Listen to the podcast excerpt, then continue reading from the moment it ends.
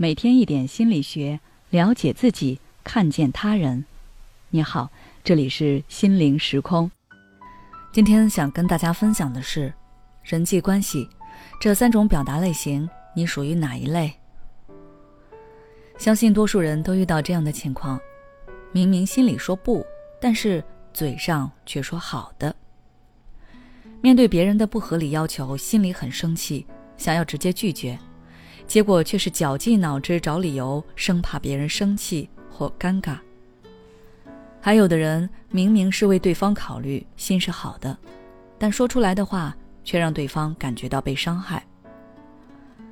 我们在表达自我的时候，常常会出现这种口不对心或者言不由衷的情况，而这可能会既导致没有很好的表达你的感受。还可能会让你利益受损。虽然每个人具体表达的方式不同，但是从言行来看，在表达自我方面，大致可以分为三种类型：压抑型、攻击型和肯定型。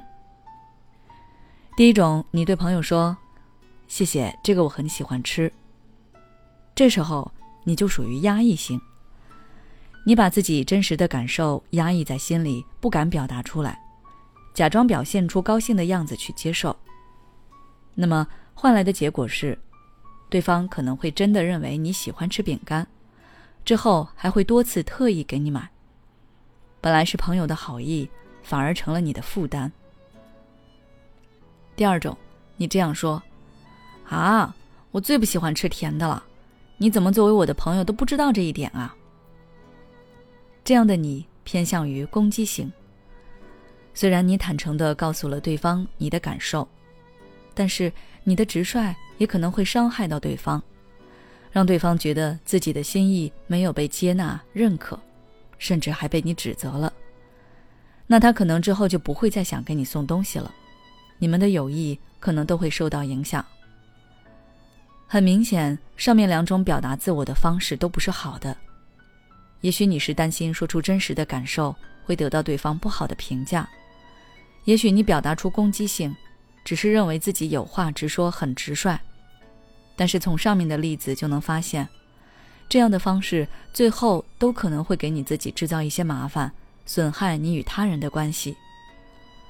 所以，我们既要学会表达自己真实的感受，同时也要注意说话的方式。那些让我们羡慕的人，情商高的人，正是深谙此道，所以他们在社交中能够如鱼得水。而他们常用的表达方式就是肯定型。那么，肯定型的人会怎么回应朋友的好意呢？他会说：“谢谢你的礼物，我感受到你对我的重视，我很开心的。但是我很少吃甜的饼干，怕牙疼。不过今天你送给我了，我就尝一尝。